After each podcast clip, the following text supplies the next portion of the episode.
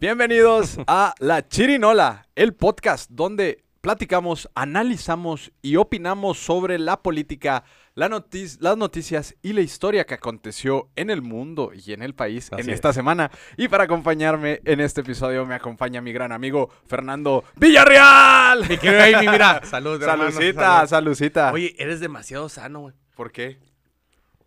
Qué bueno lo del tema del agua. Dicen que para el organismo, para procesar, creo, una lata de soda o cualquier gaseosa, necesitas 20 litros de agua. No, no me vas a creer, pero creo que es el único lugar donde tomo agua. Neta, qué bueno. Sí, o sea, aquí Pero ahora le bajaste la Aquí, dosis, ¿no? aquí en el cuando juego pádel es el único lugar. Mientras tanto es café y ahora con verano no perdón. O sea, para mí es impensable un verano sin una coca regular de lata. Pero regular, Fría. tú siempre has sido cero Sí, de, re- de re- de- de repente le entro como a la, a la- al refresco como sin azúcar. O sea, como por cuestiones de, según yo, salud. Pero pues también es que ni sabes qué traen, carnal. Oye, y en el tema del café, ¿cuántas, cuántas tazas te tomas promedio? Depende del estrés, carnal. Neta, es por estrés. No, no te creas, no es por estrés, pero por ejemplo, yo sí comprobé que a mí sí me mantiene activo y despierto y demás. Entonces, de cajón, pues es una en el desayuno.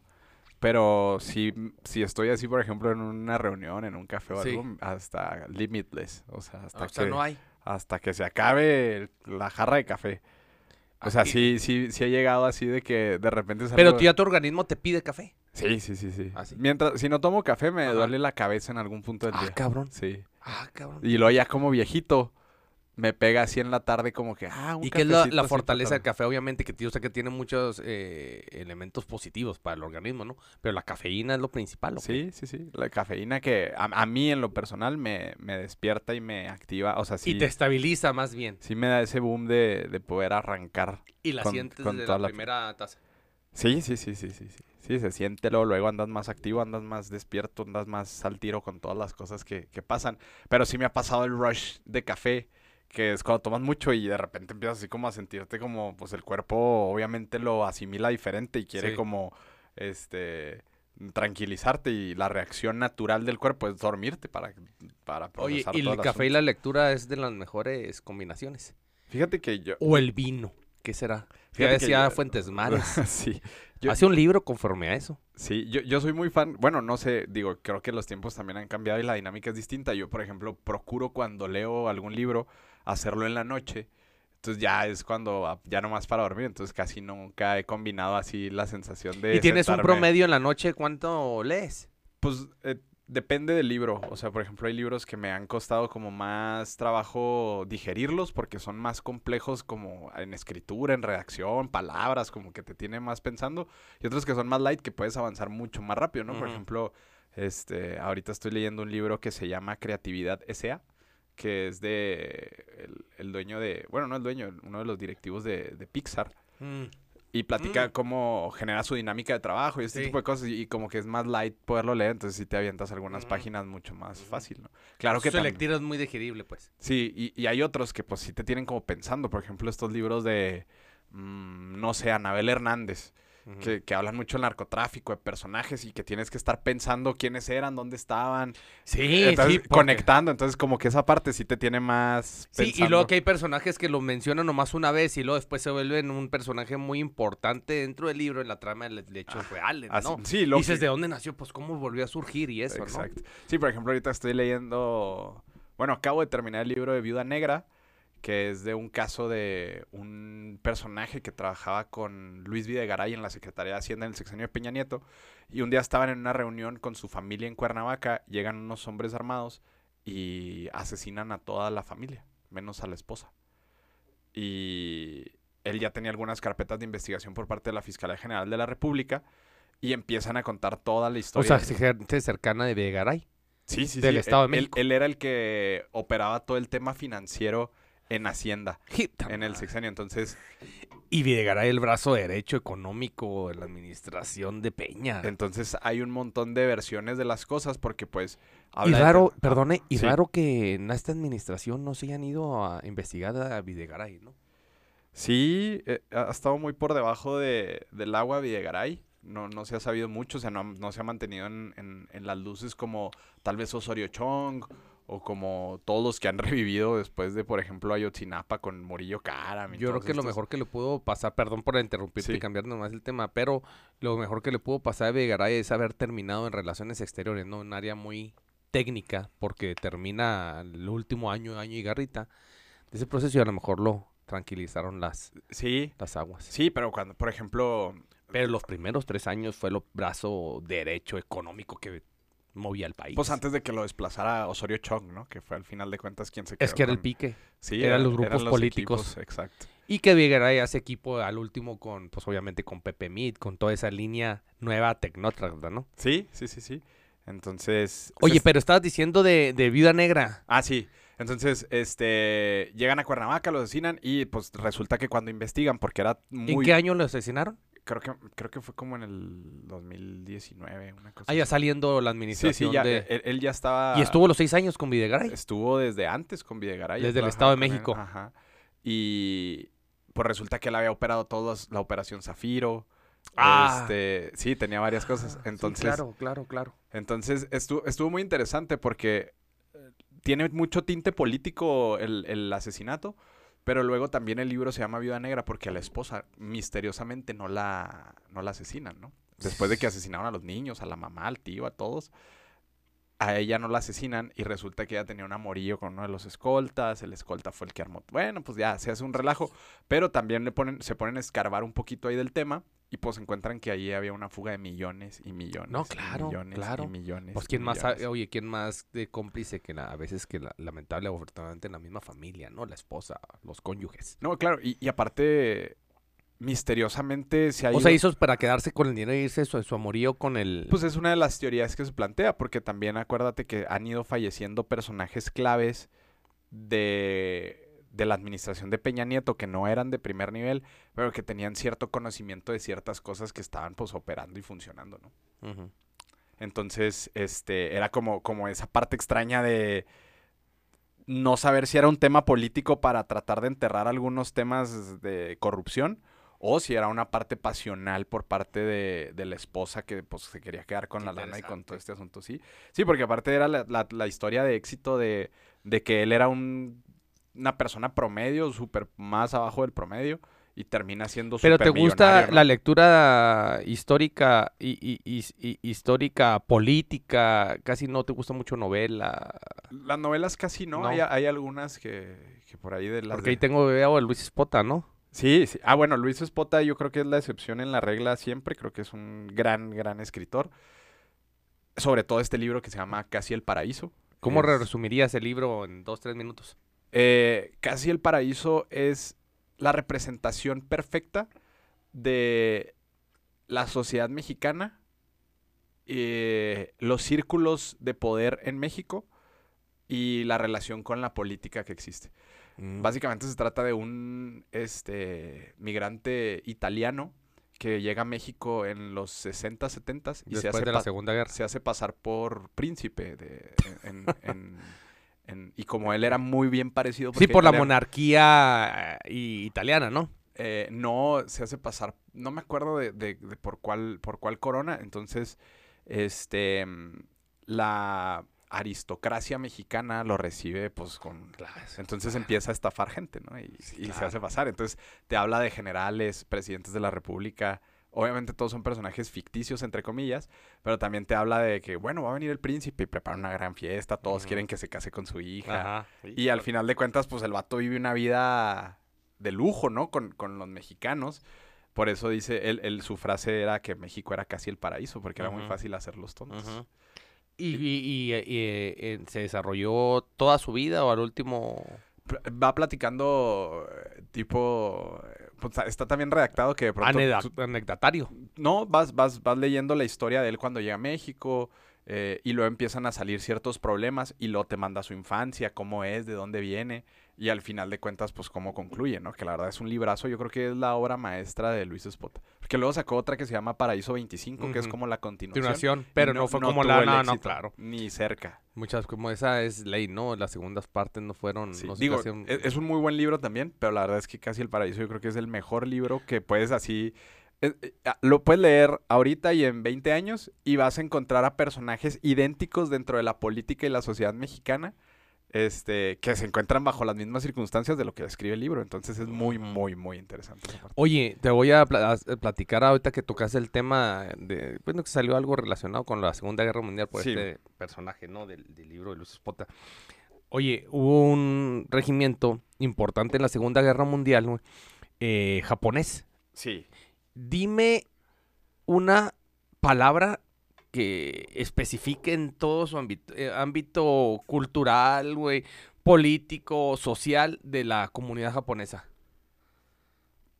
¿Cómo lo, lo sintetizarías? ¿No te gusta la palabra disciplina? Disciplina, sí, orden. Orden, Ajá. orden. Bueno, entonces, eh, obviamente, aunado con lo del Pearl Harbor, güey, Filipinas, pues era una eh, de las islas importantes, ¿no?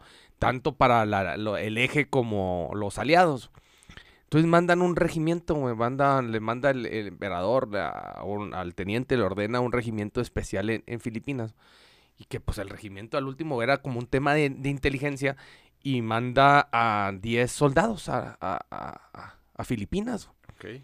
Y dentro de esos 10 soldados, la orden era estarse ahí hasta que recibieran la orden de ya no estar ahí, cabrón. Ok.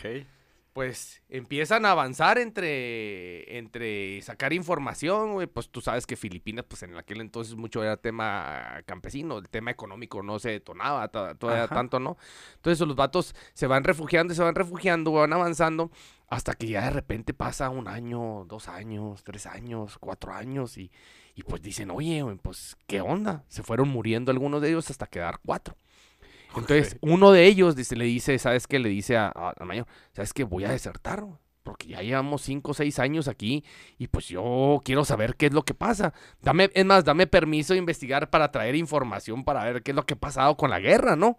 Pero estaban ellos como en, en- en un búnker, en un... Eh, En, en, en, en Filipinas, das de cuenta como si fueras en cu- cualquier lugar en, eh, refugiados en la selva. Ok, Ok. ok. Entonces entró, pues ya han pasado tanto tiempo, güey, pues vivían como ca- caníbales, Sí, cavernícolas, perdón. sí, sí, sí. bueno. Entonces le dice, dame la oportunidad, entonces le da permiso de, de, de irse, le dice, pero este, haz un compromiso de que vas a regresar, sí, pues sí, ¿no?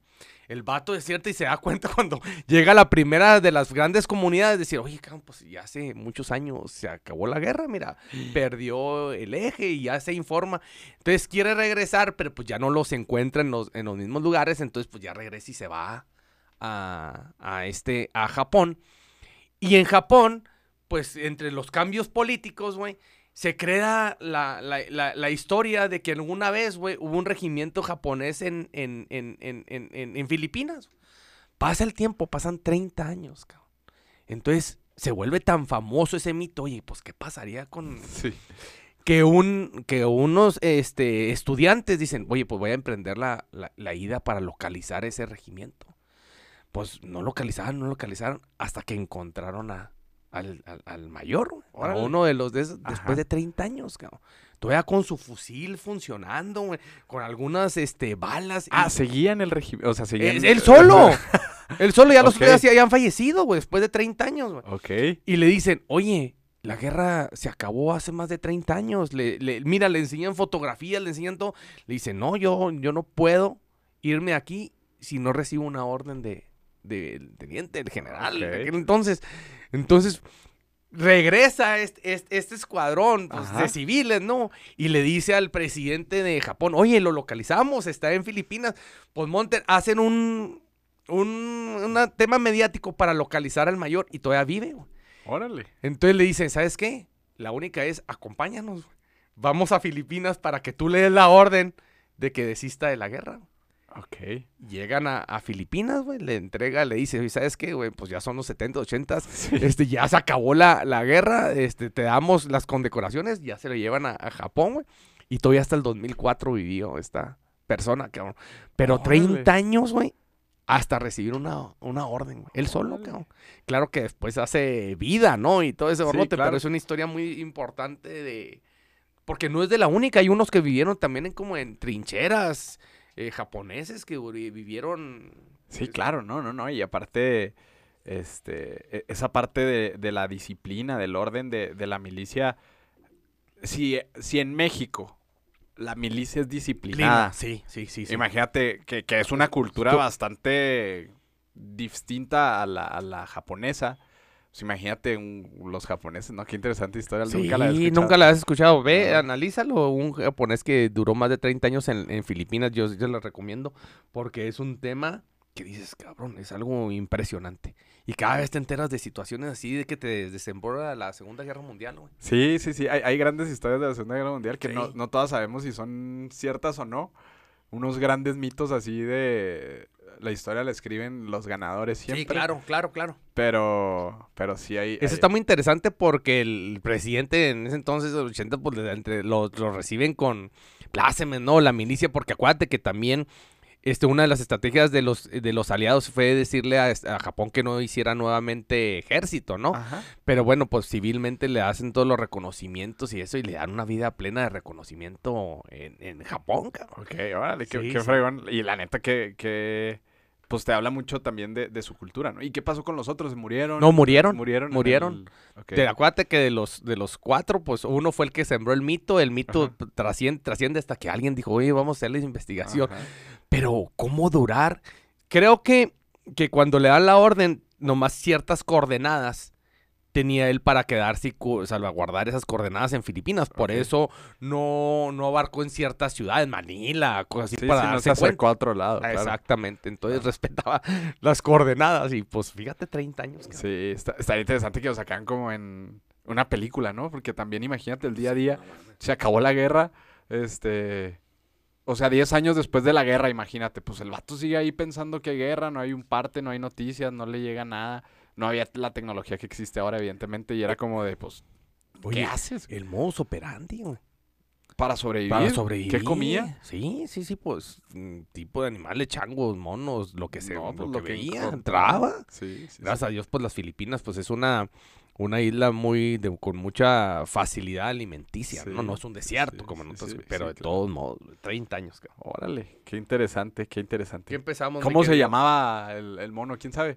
No, bueno, no, algo, algo así, pero no, no, no, no batallas. Eh, historia del japonés eh, duró 30 años en Filipinas. Es Oye. más, yo creo que si lo pones ahí te va a salir. Pues sí. Pues mira, hablando de mm, disciplina y de mm, este de lealtad, de no sé cómo llamarlo, de este institucionalidad.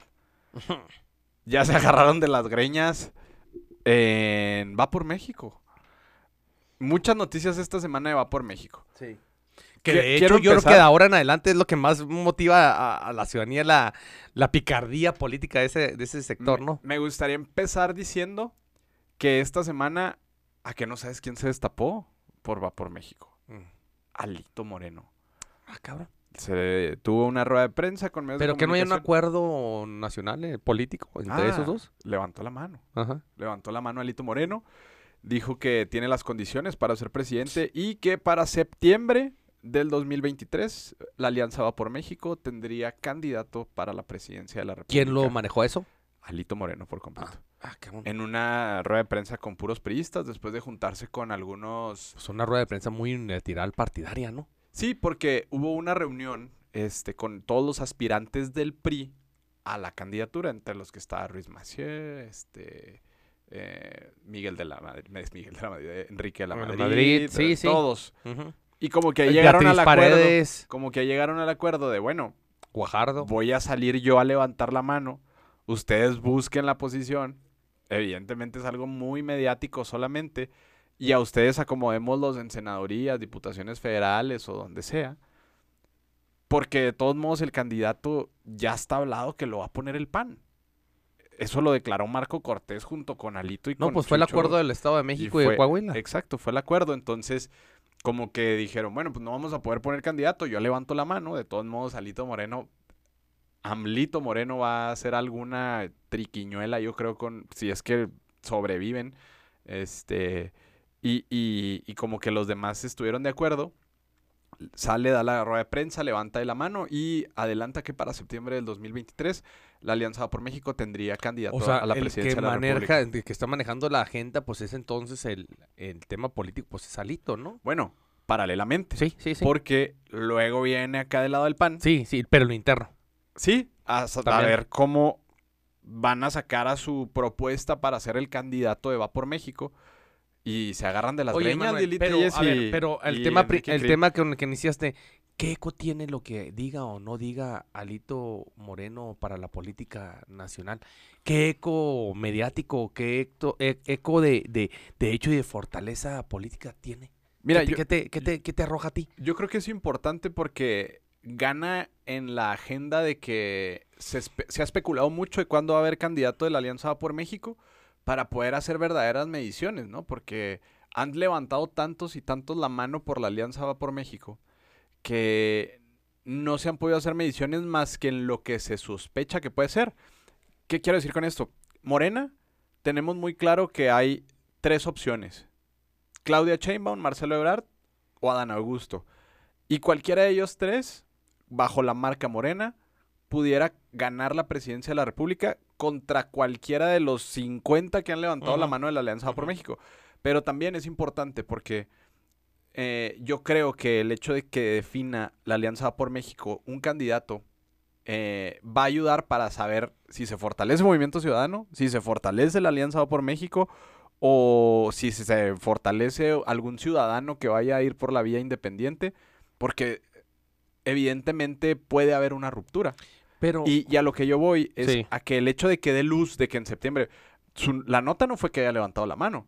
La nota fue saber que al menos en septiembre la Alianza va por México, Sí, va a tener un candidato. Sí, Y eso yo creo que eh, le gana la agenda al PAN. sí, sí, por eso es lo que yo digo, entonces no hay comunicación estratégica, no, hay, No, no hay rutas estratégicas.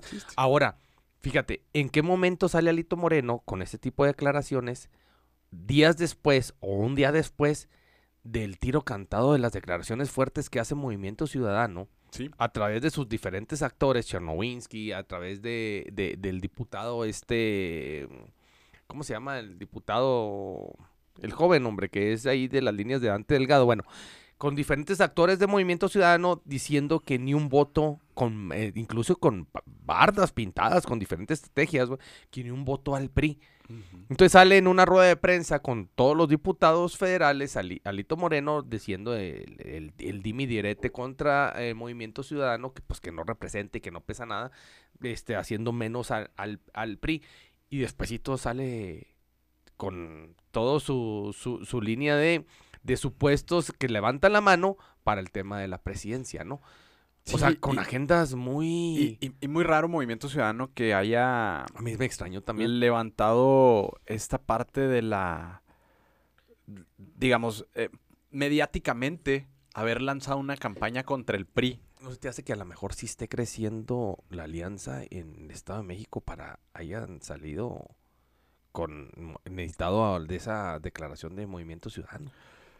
Yo digo específicamente con el Estado de México. Fíjate ¿eh? que la especulación puede ser bastante interesante, pero recordemos que también en el Estado de México y Coahuila se están jugando las diputaciones locales. Y Movimiento Ciudadano sí Oh, tiene, sí tiene. sí tiene representación. Sí. Obviamente la voz pública le encantaría ver una alianza Morena MC para que todo fuera un boom y por eso probablemente mediáticamente se ha manejado. Sin embargo, Es que eh, la forma en la que pueden ganar diputaciones Ah, locales en el Estado ahí de es la México clave. Ahí es la clave. Es tienes, al PRI. tienes toda la razón, no lo había medido así. Tienes toda la razón. Porque ve Nuevo León y ve Jalisco, donde son gobernados por Movimiento Ciudadano, sí, pero tienen nomás el poder ejecutivo. El poder legislativo, pues no, no pintan en lo absoluto. Sí, claro. Entonces, al momento que Movimiento Ciudadano no tiene candidato para gobierno, go- gobierno eh, del Estado en el Estado de México, pues su fortaleza tiene que ser las diputaciones. Así es. Entonces, esa es la verdadera estrategia. Muy buen punto. Sí, no, no. Muy eh, buen punto. eh, El tema es, creo que. Y al momento de no votar por PRI, obviamente que es el fuerte, pues ahorita está gobernado por Del Mazo, pues se le suban los votos a Movimiento Y en Ciudadano. Coahuila también. Si no votas por el PRI. Pero esa estrategia fue más bien por el Estado de México, ¿no? Sí, digo, estuvo enfocada ya, pero también los medios de comunicación lo visualizaron de tal manera como si estuvieran apoyando a Morena. Y yo realmente no le vi, o sea, al principio sí me sorprendió, pero ya cuando lo ves no, dices, no, no, no, lo había visto así, que tienes pelear". toda la razón. Sí. Oye, y lo analizábamos el, el programa la semana pasada, que el reto realmente va a ser el poder legislativo en Sí. el próximo proceso federal. Entonces, esta es una respuesta latente y totalmente coincido, es lo local en el Estado de México. No, claro. Y, y so- Volverse segunda, tercera fuerza a Movimiento Ciudadano en, en el Poder Legislativo. no, y por ejemplo, En el Estado de México, ¿no? Se- bueno, se- y también lo que arroje, lo que arroje Coahuila, ¿no? se, se filtró información en estos días de. eh, por ahí un. eh, digamos, es más chisme político que, que nota periodística. Donde Movimiento Ciudadano eh, está haciendo una alianza con algunos empresarios del norte del país, mm, específicamente Nuevo León, para tratar de convencer a Marcelo Ebrard de que sea su candidato a la presidencia de la República. Mm, Sí, pero se me hace todavía muy... No, yo, yo sé que es muy temprano, pero ya da luz a que el empresariado ve bien a Marcelo Ebrard, que ya lo hemos platicado ampliamente. No, no, no, no, sabemos que Pero- que ve mejor la ciudadanía, el sector general, es a Marcelo. Y, y está muy A interesante. lo mejor los que menos lo ven mejor son los morenistas, ¿verdad? Sí, sí, sí. Pero el hecho de que se haya filtrado esta información te habla mucho de esta parte de movimiento ciudadano que poco a poco empieza a dar frutos la estrategia que ha tenido. No, totalmente. Cuando, cuando lo criticaron por no poner candidato a gobernador, pues bueno, eh, todo el mundo lo criticó por tratar de decir que, bueno, pues es que no quiere entrar Movimiento Ciudadano porque ha tenido, eh, tuvo derrotas muy, muy feas en el 2021, no, no tuvo el crecimiento que se esperaba, pero el hecho de que vaya a buscar los congresos, al menos tener representación y Ah. que no se haya querido meter en, en un enfrasque de una campaña de desgaste político para tratar de estar bien con todos y en algún momento poder traer a Marcelo Ebrard junto con, imagínate, empresarios de Nuevo León de Jalisco, que al menos es No, lo que claro. domina, más lo que se sume de algunos otros no, estados. no, los que lo sume propio Marcelo. No, sí, sí, sí, pero tener, tener digamos, el, el backup de, Sí. de esto es movimiento ciudadano, esto hemos crecido, con esto podemos competir, aquí hay lana, aquí hay empresarios, aquí hay power. Entonces está súper interesante porque ya Movimiento Ciudadano, digamos, ya pinta un poquito más o menos la estrategia de por dónde va a buscar a Marcelo Ebrard y, y ganar el Congreso. Oye, pero ¿cómo te puedes imaginar? En serio, ahí te das cuenta el cocodrilo que es Dante Delgado sí. comparado con los tres presidentes de la Sí, alianza, güey. sí. O sea, El discúlpame, nivel. los mea. Sí, no, no, es, es un nivel impresionante el de, el de Dante Delgado, que ojo. Dante Delgado eh, sabe cómo avanzar paso a paso. Estos quieren correr cuando no, no ni siquiera caminar. Así es.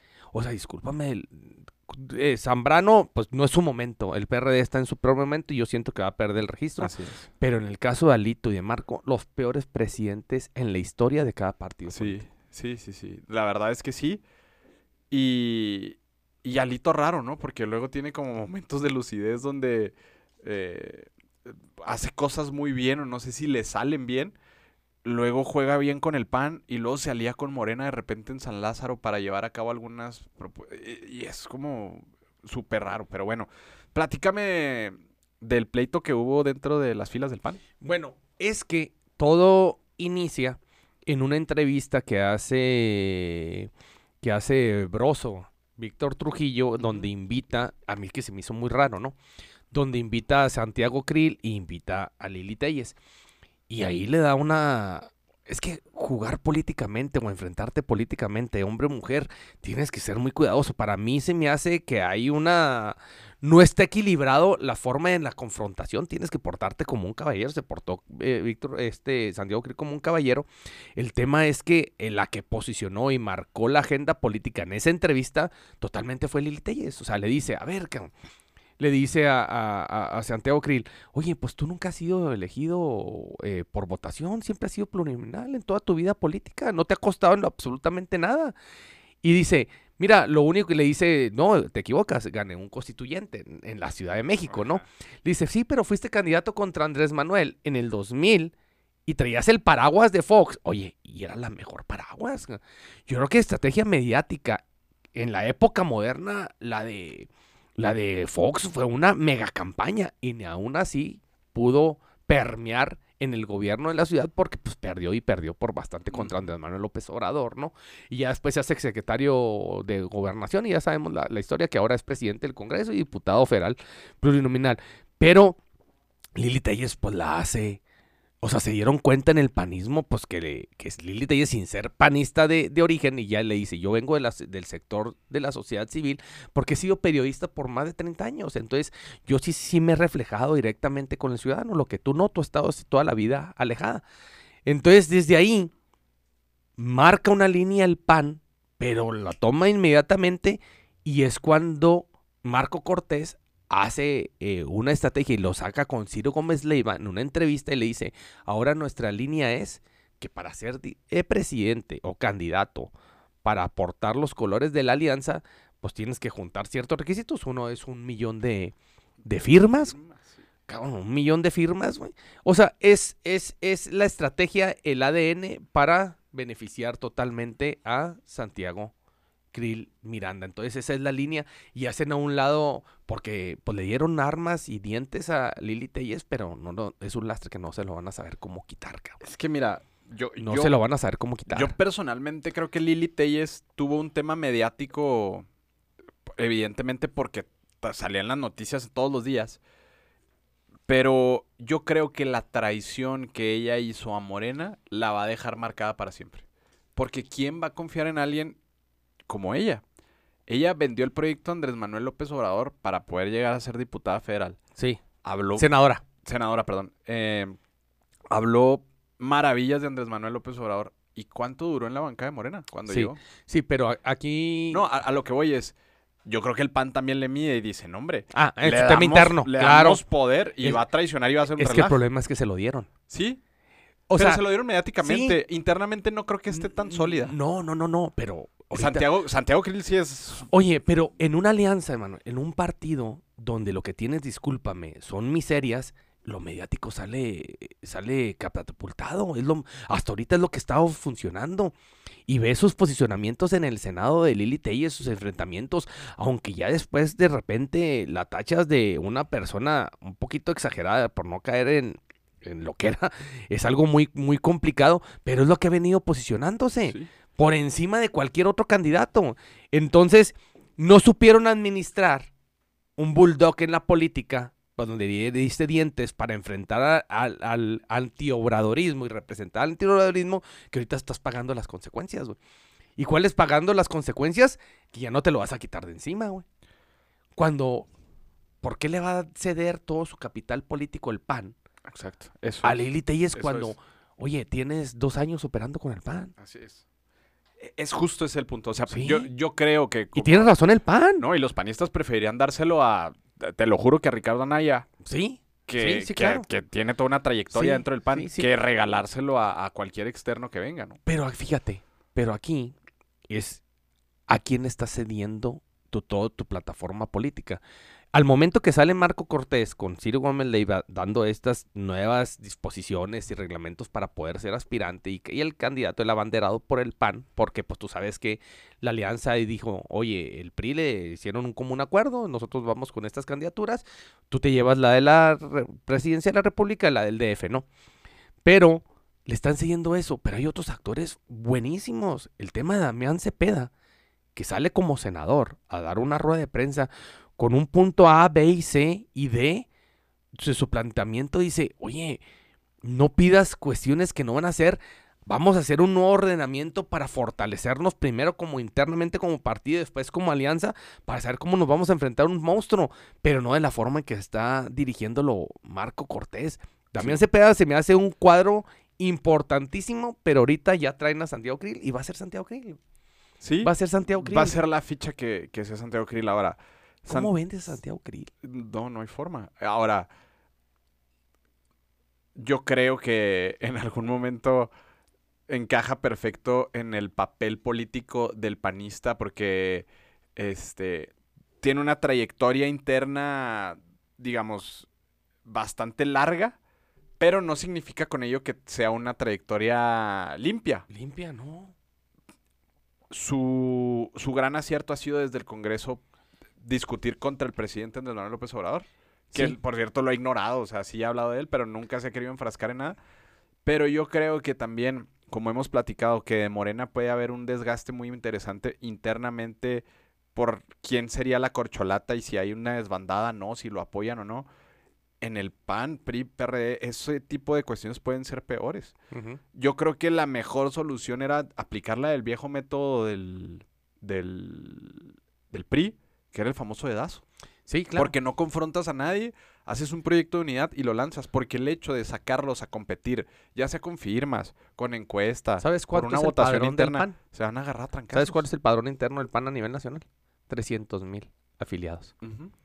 ¿Y sabes quién es el, el- ahorita el portavoz, el que lleva la estrategia política de Lili Telles?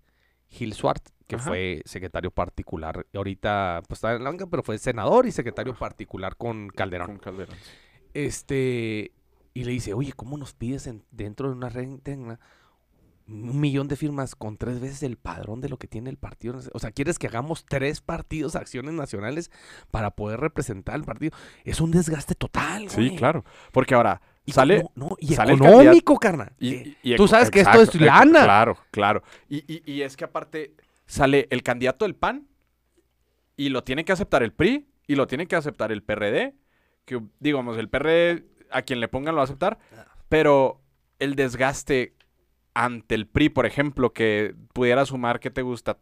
Cuatro o cinco puntitos en votación nivel final- nacional? a nivel nacional. no, yo creo que si te llega a unos 7, 8. Bueno, 7, 8 puntitos. Pero esos 7, 8 puntitos les llegas a poner a un panista de cepa y la gente no vota por él. El priista no vota por panista. Eso es una regla natural. No. Y entonces, ¿qué va a pasar? Pues que van a buscar una alternativa. ¿Y cuál es esa alternativa? Pues movimiento ciudadano. Movimiento Ciudadano. Claro. Exactamente. O sea, si el que no te O sea, gusta ahí está la luz. el antimorenista, si Ahí no está te la gusta el panista, es el movimiento Ahí está la ciudadano. luz de la estrategia de Movimiento Ciudadano. Y muy bien apostada. Por eso te digo que los termina miando. Así es. Los va a así. terminar. Ahora, eh, eh, eh, eh, la, la- la estrategia de movimiento ciudadano lo leíste muy bien.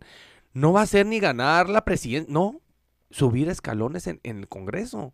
Tener hacer- una representación importante en el Congreso. Y a como va el avance, el día de mañana se va a volver la segunda fuerza política más importante. Así es. Porque la alianza al momento de las votaciones, pues algunos van a votar por el PRI, otros por el PAN, otros por el PRD.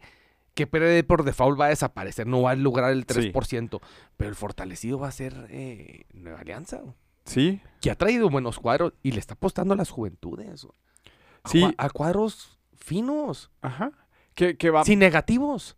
Sí, y, y vamos como con, con una estrategia muy siguiendo mucho los pasos de lo que fue el verde, ¿no? En su momento.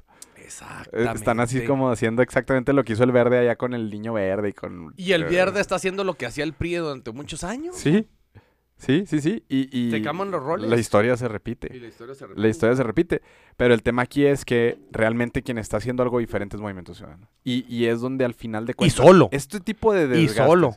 Este tipo de desgastes de el PAN, de pelearse, enfrascar a... Fíjate, porque es el coordinador de los diputados del, del presidente de la mesa directiva del PAN, eh, San- eh, Santiago Krill, y es una senadora y los tres confrontándose entre ellos por un tema interno porque la- las preguntas son, pues, ¿quién va a pagar tus firmas? Eh, ¿Cómo va a ser? Y, y eso es, o sea, Discúlpame, Emanuel. Al momento que hiciste la babosada o barrabasada internamente, decir, junte, aviéntensela, junten un millón de firmas.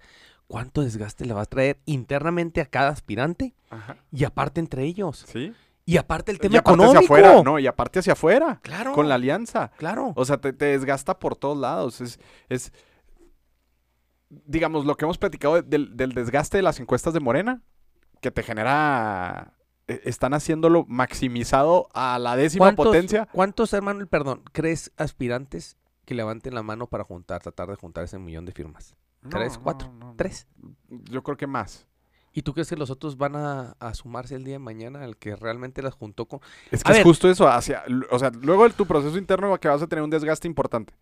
Sales hacia afuera y les dices, oigan, esta es nuestra propuesta. Nuestra propuesta es Santiago Krill porque él juntó un millón de firmas, fue el que logró la- el consenso panista. Pe- y luego va a llegar Beatriz Paredes, del PRI. Ajá. Y va a decir, oye, pero ¿por qué? Si tienes un mejor cuadro allá adentro. O, sea, o es mejor Alito Moreno, ¿no? O va a llegar, no sé, o sea, y, y va a llegar el PRD y dice, oye, no, Santiago Krill contra el PRD nos peleó a muerte y nos dijo esto, esto. Y, y entonces, ¿cómo vas a generar ese curita, esa operación cicatriz para que las cosas No, pues funcionen no, en le, está, le está echando más gasolina al fuego. Sí, pues sí, literalmente. Literalmente. Ahora, Santiago Krill, por default, él solo no te junta yo ni 100 mil firmas en el país, por sí solo. Y te voy a decir algo, obviamente lo va a hacer con la estructura del PAN. Sí, pero ¿Y tú crees que lo los panistas firmas- no se den cuenta? A ver, acaba de estar aquí Santiago Crin en Chihuahua, donde hizo al son que me toque en baile. Si quieren que baile zumba, como quiera. Acaba de estar en Chihuahua con la gobernadora y con el gobierno, donde está principalmente aliado Marco Cortés con Maru Campos. Ajá. ¿Sí? Ahí te está diciendo que hay línea. El presidente municipal de Chihuahua, este, también pro línea, totalmente Marco Cortés y, y- y Maru Campos, dijo, mi gallo va a ser este Santiago Krill. Entonces quiere decir que hay línea en el PAN. Entonces, ¿tú crees que los otros panistas no se den cuenta de esa línea? Van a decir, oye, cabrón, pues entonces las- los dados están muy cargados y el día de mañana se quedan resentidos. El piso parejo. El piso parejo. No, la verdad Que es que parejo no tiene ni madre. Pues es que es imposible, pero a lo que voy es, si la, si el, la propuesta de la alianza va por México termina después de todos estos eventos catastróficos que se llegan a ver, Santiago Krill va a llegar a la elección súper desgastado y aparte, popularmente para vender a Santiago Krill, te lo juro que le van a pedrear la camioneta ya cuando llegue a Chiapas, a Guerrero, aquí a la Sierra de. Chihuahua. O sea, no hay forma de poder vender a un candidato como tal. Porque te lo juro que ahí, si pones hasta a Ricardo Monreal, gana la elección presidencial con Morena. Ujú. Ah, no, Contra claro, Santiago contra Krill, Santiago- o sí, sea, claro.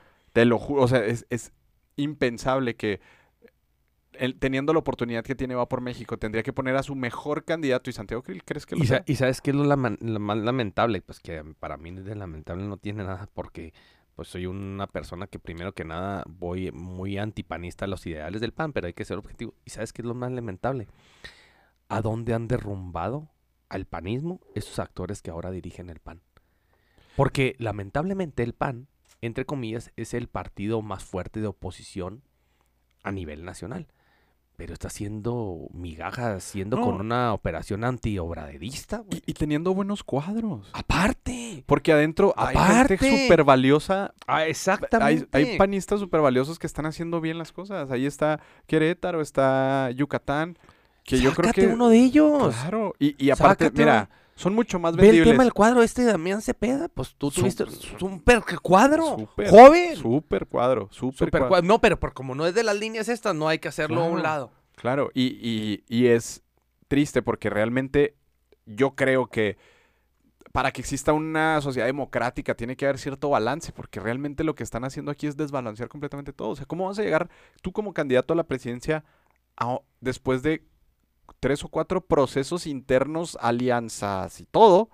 Pues llegas súper desgastado. Es más, lo que tú decías, económicamente ya llegas go- golpeado. Y sabes qué es lo más triste, que el, el PAN, entre sus ideales, siempre ha vivido y siempre ha gritado los cuatro vientos un proceso que son los demócratas, ¿no? El proceso democrático del país, Sí. los que lucharon contra la democracia y la chingada, pues, ganaron espacios. Y son ahorita los más líneas directas, güey, con el tema de Santiago Krill. Pero, y, y yo creo que tendría que ser, o sea, si Le es... sale más barato, cántela directo. Nuestro Exacto, candidato eso, es a- eso iba, o sea, vamos a trabajar todos en torno al proyecto de él. ¿Por qué? Porque es el que tiene más... eh, No simules, y- no simules. exacto, no porque- simules. Esa simulación va a generar mucha edición. ¿Qué va a pasar con Lili Telles cuando le digan que ella no va a ser la candidata a la presidencia? de la Pues? ¿La vas a convertir en un diablo en contra? ¿Te gusta que se vaya Movimiento Ciudadano? Pues, fácil. Sí. sí. Encaja, ¿no? Sí, Encaja, Como, que, como que podría ir ahí por Sí, allá. no, y a Movimiento Ciudadano, mientras que vendas, lo vendas, o sea, no hay ningún problema. Todo, to- todo, o sea, Movimiento Ciudadano va a decir, ok, creo que entiendo su estrategia, es plantarse, decir, vamos a dejar que se agarren de las greñas los morenos, vamos a dejar que se agarren de las greñas la Alianza va por México, y todos los enojados son bienvenidos. Exacto. Todos los enojados valiosos, ¿no? Sí. Tampoco creo que recuperen a así, bueno, quién sabe, también hay cada sorpresa, pero a lo que voy es, y eso lo único que le va a dar es votos Sí. positivo. Porque, a ver, Lili Telles, si la sacas en Sonora, que es de Sonora, De Sonora. por una diputación federal, la gana. Por, Sí, por sí. tierra. No, o por no, no, no. O sea, y, y, y, y si fuera ese para Movimiento Ciudadano, ¿cuántos votos te está Sí. levantando Sonora? Entonces, a lo que voy es, Claro. mientras todos se despedazan, este Movimiento Ciudadano está tomando esas cartas, pero también es increíble que permitan despedazarse tanto Morena como la Alianza Va por México por una candidatura. Porque, ojo, ¿eh? Santiago Krill, siendo objetivos, ¿crees que tenga la conciencia de que puede ganar la presidencia de la República? Obviamente no. Ok, entonces, ¿para qué te desgastas tanto para llegar a una candidatura que vas a perder? Yo creo que es este. ¿Tema económico? Sí, pero ah, voy a nomás a un, un puntito más adelante eh, con el tema que sacaste muy bien, con el tema de Lili Telles, a lo mejor buena opción para, para Movimiento Ciudadano, eh, porque estamos hablando de partidos. El PAN Sí. tiene mucho que perder y Movimiento Ciudadano tiene mucho que ganar. Esa es la gran diferencia entre esos dos partidos. El PAN desde el 2018, todos sus actores políticos, todo, todos sus resultados políticos, porque el PAN se dedica, tiene que ganar elecciones, han sido puras derrotas tras derrotas tras derrotas. Entonces el PAN cada vez está perdiendo, perdiendo, perdiendo. Ese es el resultado de este tipo de actores políticos. Sí. Entonces, en el tema de Santiago Krill, bueno, pues es, es, es, es, es un, es un caballero, se me figura un caballero, entre comillas, de la, de, de la, de la política, pero de que te va a dar resultados para ganar. ¿No? Y yo siento que él lo sabe. Y que pueda ganar, pues nomás pasa la historia. Y va a seguir, y sigue sucio, ¿no? De, Siempre ha de, sido. de, por ejemplo, yo creo que El momento, perdón, el mejor momento de Santiago Krill, siento yo político, era cuando se enfrentó a Calderón Ajá. en el 2006 para abanderar al PAN. Y, y- yo y creo que hubiera sido mejor candidato inclusive que, que o mejor presidente que, que fue Calderón, ve lo que resultó con Calderón. Sí, claro, y, y- y era su mejor momento porque venía del gobierno federal, ¿no? Que, por cierto, no tuvo una buena gestión dentro de- Que- del gobierno federal con, con Que, Fox. que ese ejercicio lo, lo le decía muy bien Damián Cepeda en su intervención ahora. Dijo, venimos de procesos democráticos. ¿Quién iba a pensar? Calderón le ganó a, a Krill. ¿Quién iba a pensar? ¿Cómo he venido creciendo el panismo? Volvamos a ese mismo tipo de ejercicios. No nos pongas en a, a sacar firmas. Sí, la verdad es que sí. Y, y aparte es, el PAN de cierta manera siempre había tenido una buena organización para elegir candidatos. Es, este método nuevo, ¿a qué? a- digo, en- entiendo que se da porque me imagino que midieron y dijeron, bueno, queremos que sea Santiago Krill. ¿Cuál es la forma más fácil? Bueno, pues que junten firmas y, Bueno, ¿y si forma. ninguno de los dos las junta? Pues, ¿Van a simular No. que las juntaron? pues sí, acuérdate de, de Margarita Zavala, ¿no? Cuando quiso ser candidata independiente y que juntó mm, no sé cuántas firmas, o sea, no recuerdo el total. No, pero no juntaron el par- para crear el partido. No, no, para crear el partido no, pero sí juntó las firmas para ser candidata. Y luego el INE cuando revisó dijo, oye, pues también aquí hay muertos y desaparecidos y sí, esta identificación sí, no existe y demás. Va a ser una evidencia, lo va, el- van a evidenciar, Van a evidenciar. Por eso es una ra- Ahora- más al tire negativa. Ahora, ojo, ¿eh? Estamos en junio. a un año. Julio, agosto, septiembre. Te quedan tres meses para sacar un candidato. En tres meses tienen que juntar un millón de firmas. Implique económico. O sea, es- es ya, ya las reglas del juego ya no van, ¿no? Porque yo, o sea, el PAN a mí, sinceramente, me gusta mucho su proceso democrático de Consejo Nacional, enormes, votación, vámonos. Y ahí sacaban todo Todo. el hecho de que vayan por firmas es un desgaste impresionante. Ahora, ¿qué pasa? ¿Qué pasaría, no? Por- Porque pa- también, ver, es, es- es que realmente es una simulación. ¿Qué pasaría si llegara alguien que no, por ejemplo, Ricardo Anaya, que juntara el millón de firmas? o sea, ah, le, van a hablar 20 desde Atlanta y en Sí. cuanto pise México lo detengan, lo hagan Sí, mártir. y, si o hay, y si hay dos que tres exactamente que junten el millón de firmas, ¿por cuál te vas a decidir, no? Sí, claro. O sea, ¿cómo- ¿qué sigue si todos juntan la el que tenga más firmas? A la ciudadanía le, le- y luego quieren inmiscuir a la ciudadanía, a la, a la ciudadanía en general le, le importa el proceso interno del PAN. No, no, no, porque aparte, me imagino que. No. No, no, no, no, no. O sea. apa- Aparte, ¿cuál va a ser el método? Es que, es que. A ver, ¿por, qué, a ver. por qué así? A ver, Gam, imagínate en, no sé, se me figura, mm, nosotros lo, lo- a lo mejor lo dimensionamos fácil porque pues ahorita estamos en un estado y vivimos en un estado gobernado por Acción Nacional, que es fácil lo- una operación con una gobernadora, ¿no? Pero vete a Chiapas, Guerrero, en un proceso para juntar firmas. El, sí, sí, el mismo Estado de México. El mismo estado de México, ¿Cómo- cómo? Chiapas, Guerrero, Tlaxcala, Tabasco, vete a Baja California Sur. Ahora, no, ¿Le no, importará? Vamos, estamos juntando las firmas de, de, de Santiago Krill. no- ¿no te gusta como también para ir.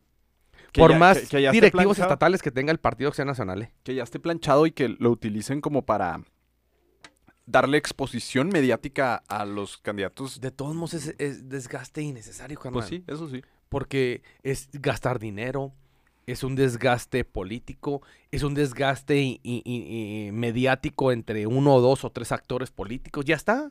¿Qué tal no empiezan? Así es. Sí, ya se empezaron a pelear entre ellos y, y, y también realmente a mí Lili Telles me ha decepcionado mucho la forma en la que opera políticamente. Todo es gritar y insultar. Sí, ya, Mm. ya. Piensa que eso le está. Pero, pero sí la volteas a ver. No sé qué tanto. O sea, de que yo la volteo a ver cómo habla, cómo se posiciona, sí. Pero de que me guste, no. Pero a lo mejor hay gente que sí le guste. Pero también internamente. O sea, ya pierdes una convicción por un objetivo que es ser candidata a la Sí. presidencia. Y ya, o sea, crearon su propio antídoto contra su partido. Sí. Es que, es que internamente ella cree que está en casa y que esa casa le pertenece cuando Sí. nunca ha sido su casa. Sí, Sí, porque le, le abrieron el micrófono. ¿Para qué se lo abrieron? Exacto. exacto, o sea, Ahí están las ahí consecuencias. está. Y, y Santiago Krill, de cierta manera, pues es más institucional.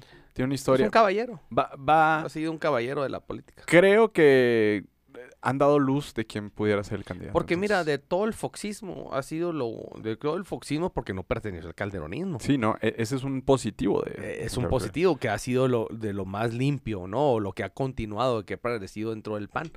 Porque todo lo que huele al calderón, pues está apestado. Lo que huele a Fox te da, no, no lo pruebas. Pero este ha sido lo único rescatable de ese panismo. Así es, De esas dos oportunidades que tuvo el pan a nivel nacional. así es. Pero luego siento que... Luego va a pasar como con Josefina Vázquez Mota, ¿no? Usémoslos y luego ya, y a ver dónde... No, o sea, no, subimos que fue una estrategia nomás para beneficiar a Peña Nieto. Sí, pero... que- Fue una, fue una farsa. Pero ¿cómo? O sea, e- es, es donde yo no entiendo a, a la Alianza por México teniendo la gran oportunidad que tiene, viendo el desgaste que va a tener Morena en la interna, viendo que la candidata probablemente pueda ser Claudia Sheinbaum, que es la que menos pueda permear, junto con Adán Augusto. Ujú, Tiene una buena oportunidad, la verdad tiene una buena oportunidad. Y, que te, y que te pongas el pie antes de poder siquiera empezar la carrera, pues no, Sí, pero todo, todo, todo proyecto tiene un liderazgo y este es el liderazgo de Marco Cortés, donde pues, políticamente yo no le doy ni un voto de calidad, Sí, ni un no. voto de, de beneficio en lo absoluto. Así es. Pues bueno, pues veremos qué pasa, mi Fer. Oye, eh, este fin de semana hay elecciones en Coahuila y el Estado de México. Eh, de este al otro, Sí, el otro fin de semana. el otro, ¿verdad? Pero ya vamos a estar, este... ah, pues sí. ya no vamos a, ya no vamos a estar en vivo, entonces, este... ¿Cuál es tu pronóstico? Eh, totalmente la alianza Coahuila, mm, no por la alianza, sino por la falta de buen candidato opositor que tenía la oportunidad Morena. Se les fue de las manos, pero bueno, yo siento que hay diferentes tipos de acuerdos. Yo más bien voy a un acuerdo más que una estrategia política que no la tuvo Morena, poniendo a Guadiana, por más que se la deban o no se la deban. Perdón, quiero hacer un paréntesis. Sí. Andrés Manuel López Obrador sale en la mañanera a decir que Ricardo Mejía Verdeja no es su amigo y que lo desconoce, que no lo vinculen con él. Dijo en la semana. Este habla de un rompimiento muy fuerte. Sin embargo, en las encuestas, el candidato del PRI, que es Manolo Jiménez, va 20 puntos arriba. Pero Guadiana y Mejía Verdeja van en un empate técnico. ¿Crees que le alcance al PT para ponerse en segundo lugar? Tal vez a lo mejor no, pero que va a estar muy, muy pegado. Pero quien, volvemos al mismo punto, el ganón va a ser el PT. Sí, Porque le va a arrojar buen posicionamiento, le va a, va a arrojar buenos votos a sus candidatos a diputados locales en esta elección. así es. Así es. Y entonces ese es el... eh, eh, eh, en eso están trabajando bien el PT y Eh, es eh, el eh, mismo eh, fenómeno del movimiento ciudadano. Pero fíjate que tiene consecuencias. Está enojado el presidente Andrés Manuel López Obrador y Mario Delgado también está molesto por haber roto la alianza en el estado de Coahuila a un año de la elección presidencial. ¿Crees que el PT pierde más de lo que, de lo que gana por este berrinche político? Porque No. en el estado de México van juntos. Eh, por eso, no va a perder el PT. El PT tiene muy marcado sus líneas de ganar lo que tenga que ganar en... Con el- una alianza con, con, el, con Morena no hubiera tenido... O sea, ¿cómo es posible que tu candidato, de la nada, el PT, esté en empate técnico con el candidato fuerte del proyecto nacional que es Guadiana? Entonces el ganón es el PT. Ahora, el día de mañana, estos son dimes y el día de mañana va a estar el PT aliado con Mo- Morena en el 24. 100%, entonces... ¿Crees? Porque sí, de- de- es más- eh, más show que la verdad. Bueno, eh, yo, yo creo que, que sí existe una molestia real por parte del oficialismo, por la parte de el rompimiento en Coahuila, Sí. porque eh, según lo que comenta el presidente nacional de Morena, Mario Delgado, había un acuerdo para que el candidato fuera. Guadiana y por la tarde lo rompen y lanzan de candidato a Ricardo Mejía Verdeja, que también Ricardo Mejía Verdeja A ver, hermano, tú lo acabas de decir muy bien.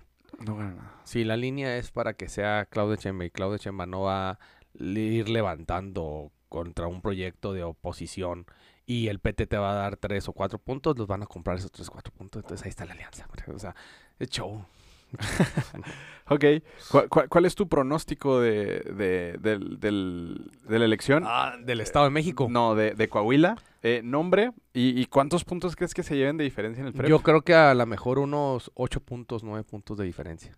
Ok. En, en- Ocho. en las encuestas está 20 arriba. Sí, pero de todos modos a la hora, a la hora, pues la encuesta siempre se... Ok. se- se Man- Manolo Jiménez y luego 8 puntos abajo Guadiana. Y Mejía Verdeja. No, pues entre 7 puntos, este, 9 puntos, 10 puntos abajo. O sea, Mejía. dos o tres de diferencia No, con sí, Guadiana. con Guadiana, sí, Ok. sí, sí, 100%. Ok. 100%. Y también buen, buen, buen ganón se va a aventar este, eh, el verde, Fíjate que eh, salió también un... un- con, lo- con sus diputados. sal- sal- salió información que ya lo abandonaron. El, Ah, ya el lo- partido ya, lo, ya. ya lo desahució. Pero él de todos modos le va a arrojar... eh, sí, Va, va a arrojar algo, pero ya no creo que le vayan a meter al día de como, No. como se usa. pero mira, pues si de todos modos ahorita ya tiene ahí 6 puntos, pues ¿cuántos plurinominales no te va a meter? Así es. Y si llega a ganar uno o dos distritos, que se me hace complicado. Así es.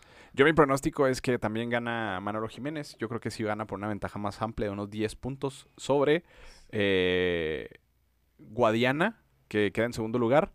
Y yo creo que dos puntos abajo queda eh, Ricardo Mejía Verdeja. Sí, ya igual. Y, sí. va- y es una buena lección para Morena, ¿eh?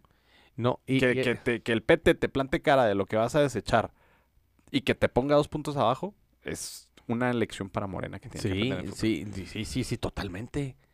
Totalmente, porque te aferraste por un candidato que sabías tú de todos modos que no te iba a dar esos resultados. Como pasa, pero es que, ¿sabes cuál es el problema? Que tú sabes que este tipo de decisiones las toman a nivel nacional y hay veces que a nivel nacional hay ciertos lugares que les vale, no les importa. Sí, sí, claro. Ay, que No lo teníamos. Sí, exacto. ¿Y, quién, ¿Y quiénes pagan las consecuencias? Los del estado de Coahuila. Claro, los en este caso, los ciudadanos. ciudadanos. Los ciudadanos.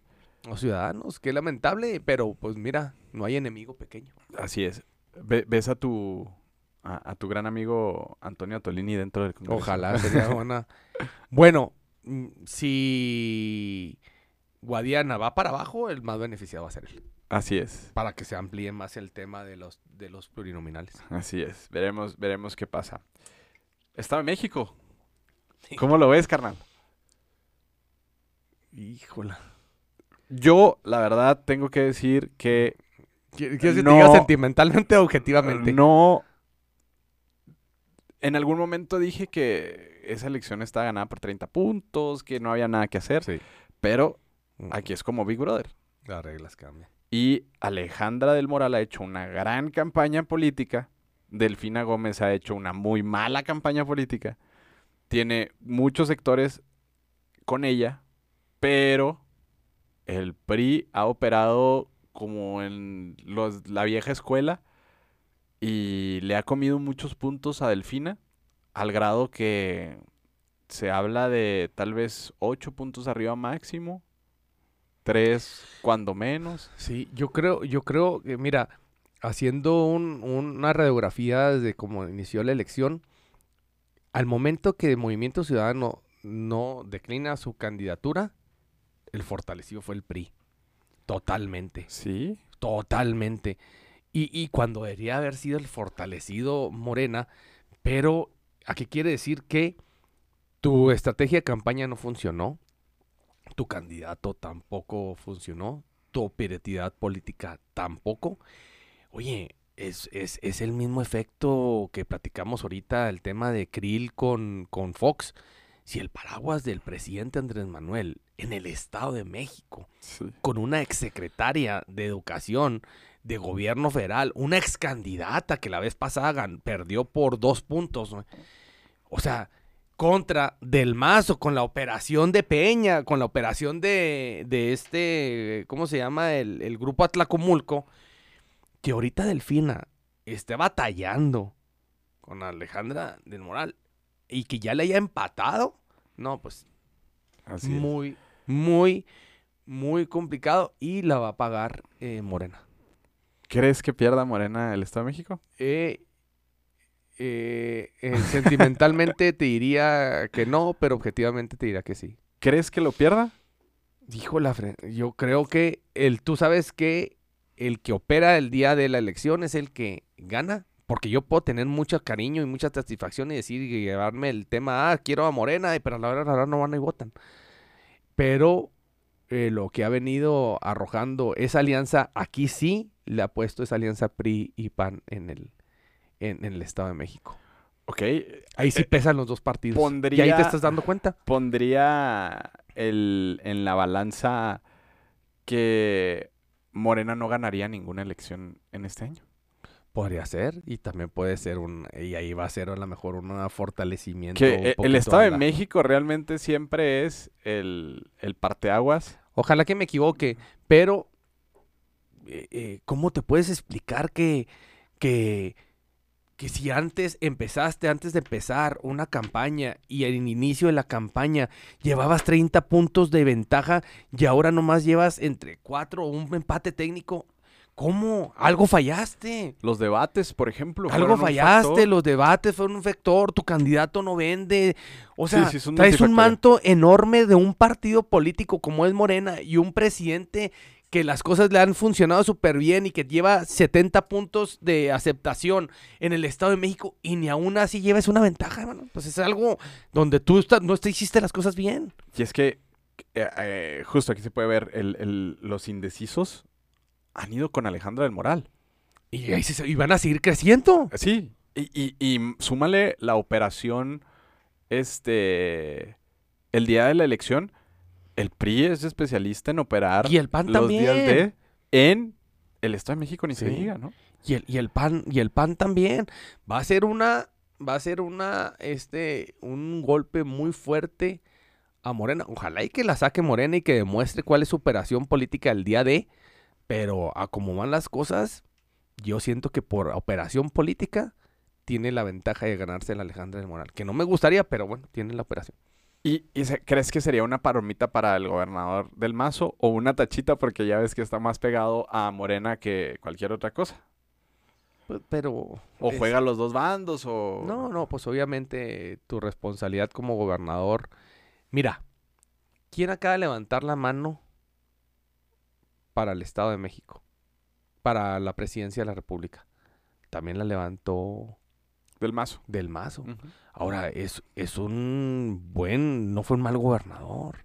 No. No, No, es muy fino. No, no muy fino. No, o sea, ¿cuál es tu imagen de él? Fina. Sí, es una persona muy fi- Muy fina, es un... Ahora, y gobernar el Estado de México no es cualquier cosa. Y si levantas la mano, ¿tú crees que vas a seguir levantando la mano con esto, perdiendo tu, tu Estado? Pues es imposible.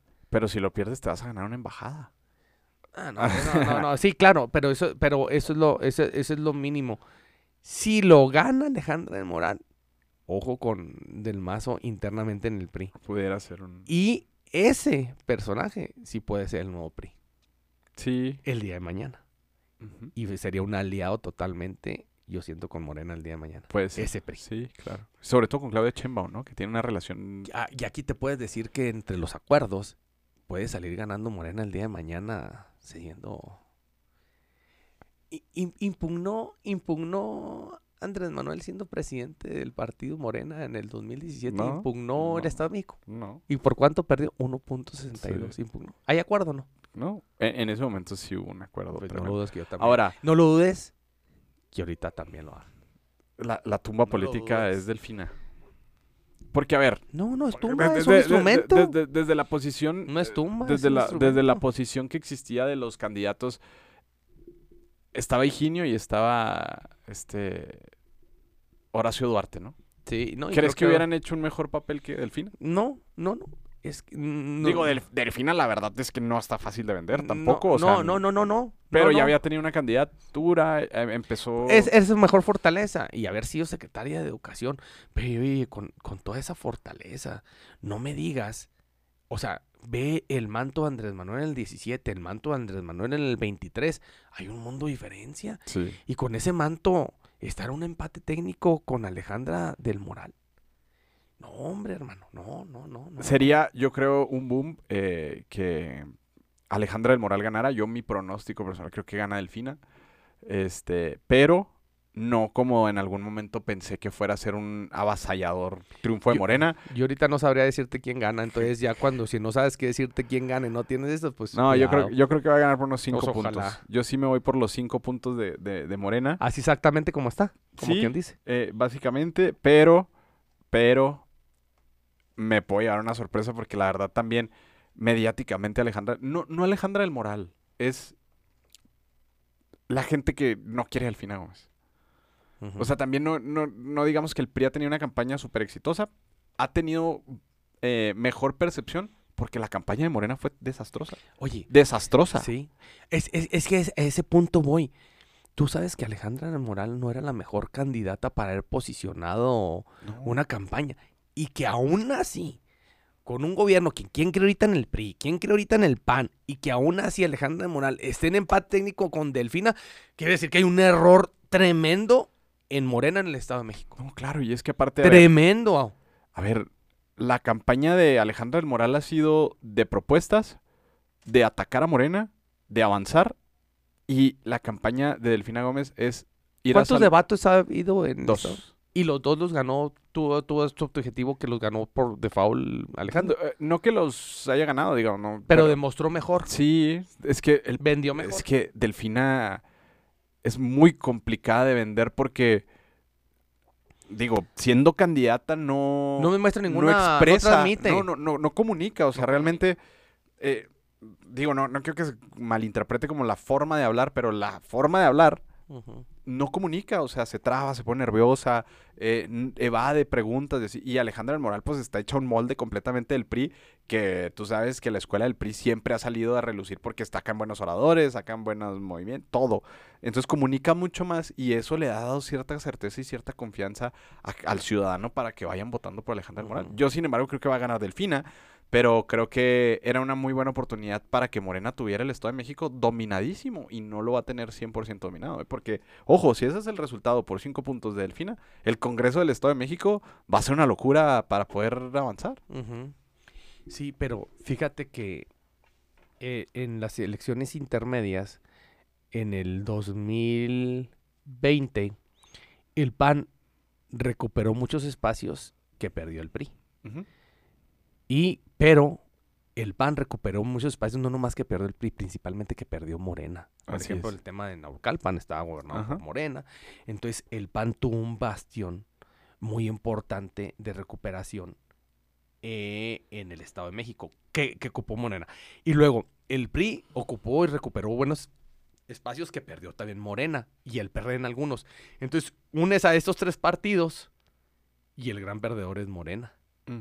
Entonces eso es lo que está aprovechando en esta elección eh, eh, con la alianza. Que, que también siento que es un reflejo de lo que sucede en Ciudad de México, ¿no? Digo, por, por, por la cuestión de que son dos estados que, para, para- o sea, pudiera ser uno sin problemas, digo, es demasiada la población, pero comparten y coinciden en un montón de cosas y que en el 2021 el PAN también les arrebató muchas Sí. alcaldías en la Ciudad de México. Sí.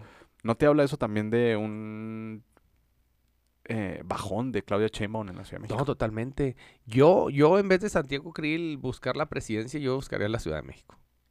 claro, Yo sí, yo sí, yo fuera Claro. Santiago Krill. ¿verdad? claro, claro.